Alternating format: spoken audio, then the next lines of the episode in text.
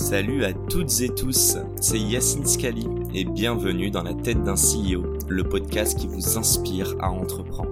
Je vous propose tous les lundis une conversation authentique avec des entrepreneurs et des figures hyper inspirantes pour, je l'espère, vous permettre à votre tour de réaliser tous vos projets et impacter notre société positivement.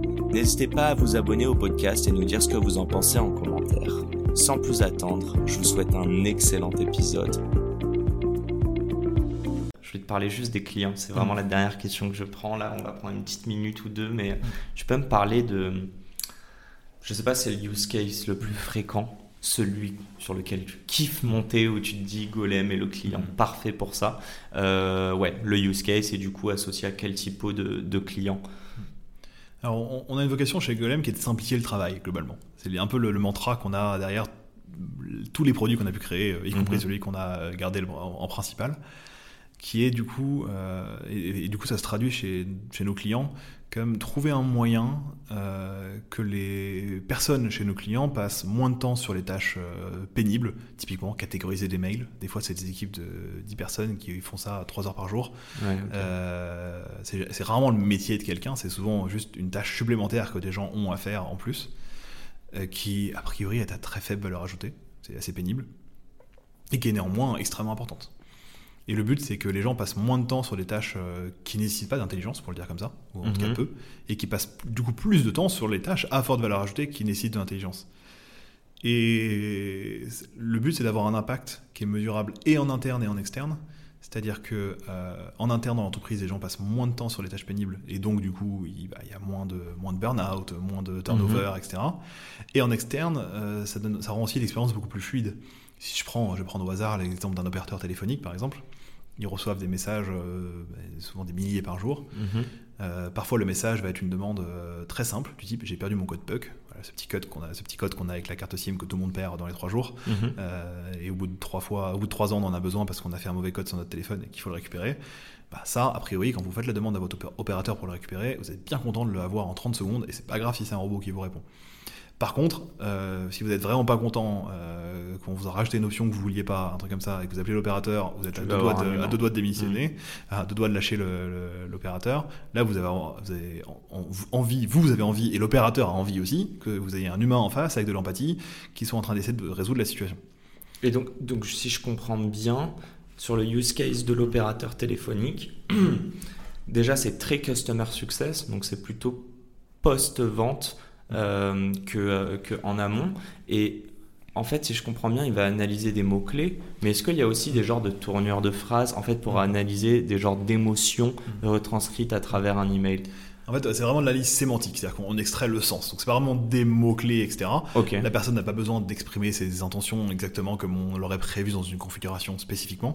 Le but, c'est qu'on va extraire le ou les intentions, ce qui est un vrai sujet en relation client. Souvent, les gens font un mail avec plusieurs demandes mhm. euh, du message.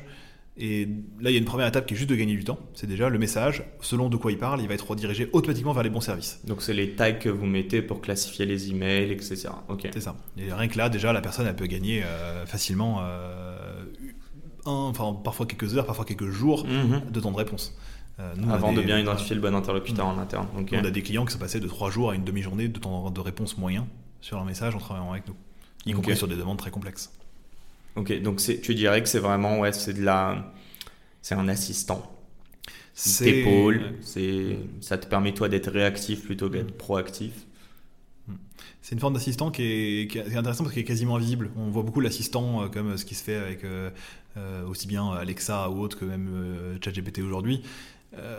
Nous, c'est un assistant qui va juste faire que, bah, au lieu de recevoir 50 000 mails, dont 49 000 qui ne nous regardent pas, bah, dans notre service à nous, on va recevoir que les mails qui nous concernent, déjà spontanément. Et potentiellement, l'information importante de ces mails sera déjà extraite. il y aura une réponse automatique déjà prête qu'on pourra modifier. Qu'on pourra modifier voilà. D'accord. Donc, ouais, en fait, c'est pas un intermédiaire, c'est un, c'est un gars ou une nana de l'ombre. C'est quelqu'un qui fait son travail et, et nous, on le voit pas, c'est un dollar. Ouais. Ça, ça va beaucoup de pair avec la notion de conduite du changement en IA. C'est toujours un petit peu dur de déployer les projets d'intelligence artificielle parce que ça vient avec des changements des modes de travail, des changements des méthodes de travail au sens large. Et souvent avoir une IA qui arrive de manière un peu indolore, ça, ça va être moins spectaculaire. Le changement va être souvent mieux appliqué, euh, plus, plus important, mieux vécu par tout le monde. Et, du coup, il va avoir un impact très positif et sur l'entreprise cliente et sur les, en général les clients finaux de cette entreprise. Et par ailleurs, on, travaille fortement aussi à mettre avoir des avantages qui sont un petit peu différenciants, bien sûr dans l'usage, mais aussi dans je pense notablement à des, sujets par exemple écologiques, le but d'avoir une IA qui consomme très très peu de ressources. Mhm. Aujourd'hui, on consomme entre 24 et 100 fois moins qu'une IA classique, 1000 fois moins qu'une IA comme GPT. Donc c'est des, des enjeux qui sont aussi cruciaux, déjà parce que euh, c'est un enjeu humain du moment qui est extrêmement important. Et en fait, c'est aussi en train de devenir un enjeu économique dans les entreprises qui doivent respecter des contraintes. Euh, à la fois parce qu'elles euh, elles sont légalement, elles y sont légalement obligées, mais aussi parce que c'est en train de devenir un, c'est d'actualité, quoi. Ouais, bien sûr. Et comment on fait ça, juste par curiosité? C'est une IA que. Enfin, pourquoi elle coûte. Euh, elle, elle pollue moins? Je ne sais hmm. pas comment dire, mais. C'est, ça se fait majoritairement par des choix technologiques. Il y a aussi du travail autour de ça, d'optimisation d'infrastructures, etc. Mais le, le, le, point principal qui vraiment nous permet de, d'être deux voire trois heures de grandeur en dessous de ce qui se fait sur le marché là-dessus, c'est euh, le choix qu'on a fait de l'IA symbolique. Euh, donc, euh, je ne vais pas m'étendre trop longtemps là-dessus, mais il y a une grosse différenciation entre euh, les, IA connexionnistes, qui incluent par exemple le machine learning, le deep learning, etc., dont on parle beaucoup dans la presse, mhm. et de l'autre, les IA symboliques, qui elles s'appuient beaucoup plus sur l'information structurée. Donc, elles ont le gros avantage d'être explicables, démontrables dans leur usage, mais aussi de consommer beaucoup moins de ressources, parce qu'elles n'ont pas du tout ce besoin de processer des, centaines de milliers d'exemples pour comprendre quelque chose. Elles se configurent avec de la donnée structurée, de la connaissance métier. Typiquement dans un centre de contact client. Euh, tu as, un nombre de use cases définis en fait. Ok, il grossit pas au fur et à mesure. Tu vas pas découvrir des nouveaux problèmes dans un an, dans deux ans, mm. dans trois ans. C'est ça. Et en plus, la connaissance, souvent, elle existe déjà.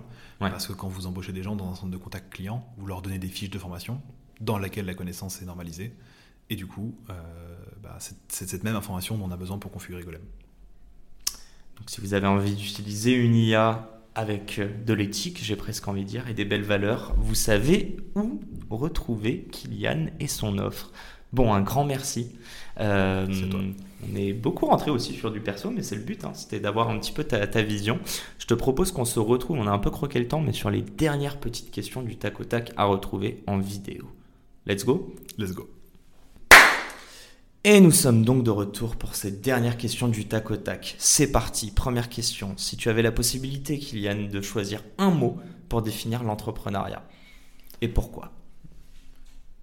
Un peu banalement, j'ai envie de parler d'aventure, parce que euh, c'est le sujet, euh, c'est vraiment le sujet euh, négatif comme positif qu'on a dans l'entrepreneuriat, de jamais exactement savoir où on en est, jamais exactement savoir ce qui va se passer. On s'amuse, des fois on a peur, des fois on on ne sait pas exactement où on va, on cherche une carte, il n'y en a pas. Euh, donc voilà, c'est un peu ce mot-là euh, que ça m'inspire spontanément. Très clair. Deuxième question. Si tu avais la possibilité de choisir un board member, vivant, mort, fictif ou réel, qui est-ce que ce serait et pourquoi? Ça va, t'as quelqu'un en tête?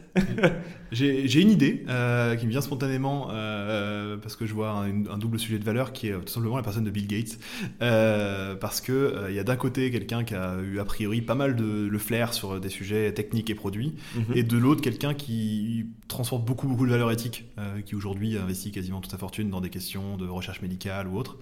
Et j'aime bien cette double approche de à la fois chercher les valeurs éthiques tout en gardant en tête la, la la connaissance et la compréhension du business, parce qu'en fait, euh, l'un peut servir l'autre si on le fait bien. Donc si je comprends bien, quand tu seras riche, tu seras un grand philanthrope? J'aimerais bien. On prend rendez-vous. Hein. allez, mes deux dernières questions très rapides. Euh, allez, ouais, la première est simple. Le conseil le plus universel pour toi pour entreprendre? Le conseil qui est peut-être le plus sous-coté, mais pour toi en tout cas qui a le plus de valeur? Dans notre histoire, il y, a, un truc qui est beaucoup ressorti, c'est la capacité à focaliser. Euh, c'est justement, euh, voilà, euh, vaut mieux faire quelques trucs bien que de faire trop de choses en même temps, moyennement. Et je connais aucune startup qui n'a pas eu ce problème-là ou ce piège-là à un moment ou à un autre qui ont d'abord tenté des choses très larges, puis se focaliser. Nous, on l'a vécu avec euh, avoir plusieurs produits, puis finalement focaliser sur deux, puis sur un seul, ou euh, avoir euh, beaucoup, beaucoup de personnes qui nous conseillent pour au final se centraliser sur quelques personnes qui nous conseillent très bien en, plus petits comités, etc., etc. Et pareil sur l'interne, focaliser sur quelques personnes de qualité, faire attention à pas avoir de mauvais éléments, etc., etc. Vraiment, toujours ce point de focaliser, faire les choses, traiter, abattre les problèmes un par un. Qualité plus que quantité. Je crois qu'on a bien compris. Euh, et je pense que ça s'applique à beaucoup de choses. On a parlé de produits, mais tu parles de team, etc. Mm. Allez, ma dernière question. Paf, la question à un million. L'intelligence artificielle, surtout en France, est-ce vraiment une déjà est-ce une trend ou est-ce une vraie techno? Et est-ce que ça va remplacer nous autres chers humains ou au contraire nous épauler? Alors je pense qu'elle va nous épauler, en tout cas c'est ce que j'observe pour l'instant. Euh, c'est pour moi c'est ce qui fait même la valeur de l'IA. En fait c'est un outil.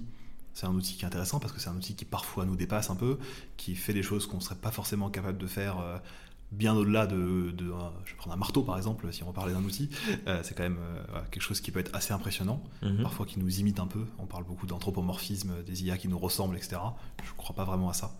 Euh, pour moi, l'IA doit être un outil au service de, l'humanité au sens large, qui transporte des valeurs aussi. C'est-à-dire qu'il faut prendre en compte dans notre IA le fait de ne pas avoir de biais, de ne pas avoir de de pas euh, devoir brûler une forêt à chaque fois qu'on entraîne un modèle d'IA, euh, mhm. globalement. Euh, voilà, vraiment l'objectif de d'avoir une IA au service de l'humanité.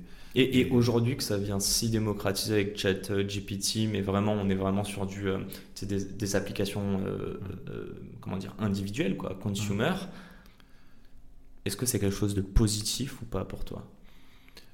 Pour moi, oui, c'est conçu comme un assistant. Alors, il y a des problèmes à résoudre encore aujourd'hui. Euh, il y a des biais qui sont présents dans les IA qu'on voit aujourd'hui. Ça consomme énormément de ressources. Donc, il y a beaucoup de travail à faire, je pense, encore pour que ça devienne quelque chose qui soit démocratisable dans des conditions qui soient bonnes. Mhm. Euh, mais euh, vraiment, l'enjeu, c'est toujours pareil. Pour moi, il faut que ce soit un assistant. Il va faire des tâches pénibles pour un, pour un humain. il va nous aider à rédiger un long courrier, etc. Mais à la fin, ça va être un humain qui va le relire, qui va l'envoyer ça va être euh, bah, au sens large, là, on prenait l'exemple d'une personne simple, ça va être ça, et même au sens plus grand dans une entreprise, il faut absolument que les IA ne soient pas des boîtes noires, qu'elles soient compréhensibles, euh, qu'on voit ce qui se passe. Voilà. C'est un beau mot de la fin. En plus, je viens d'avoir ma notif batterie faible. Je crois que c'est un signe. Cette conversation prend euh, touche à sa fin, pardon. ma dernière question est simple, mais as-tu pris du plaisir à m'inspirer moi et inspirer notre audience, je l'espère? C'est une conversation très agréable. J'en oublie parfois qu'on s'enregistre, donc euh, c'est. Oh, t'inquiète, Guillaume n'a pas oublié. bon, un grand merci bah, du coup à vous deux, à Guillaume aussi qui, euh, qui nous observe et qui rigole bien euh, en muet depuis tout à l'heure. Merci. Et ouais, un grand merci à toi, Kylian, d'avoir pris le temps de vulgariser l'AI et de pouvoir discuter de ton parcours. Et j'aime bien terminer avec ça, mais un gros merde à toutes les personnes qui nous écoutent et qui font face à des problèmes. Euh, je crois qu'il nous a montré que tu peux démarrer 2020 euh, en te mangeant euh, les dents sur, sur une levée de fonds et commencer 2021 en faisant une belle levée de fonds. Effectivement, et 2023 en faisant une belle réussite derrière, parce que c'est quand même le nerf de la guerre. On n'est pas là pour lever, on est là pour, à la fin, servir nos clients, un marché et les gens avec qui on travaille. Alors en prenons à marcher ensemble. Oh là là, qu'est-ce que c'est beau. Bon, je vais arrêter parce que là je vais dire vraiment des bêtises. Euh, un grand merci et à la semaine pro pour un nouvel épisode. Ciao ciao. Merci beaucoup. Et c'est la fin de cet épisode. Si cet épisode vous a plu, n'hésitez pas à nous soutenir en nous mettant 5 étoiles sur les plateformes, en vous abonnant évidemment et en nous laissant des commentaires. C'est hâte de vous retrouver la semaine prochaine. Ciao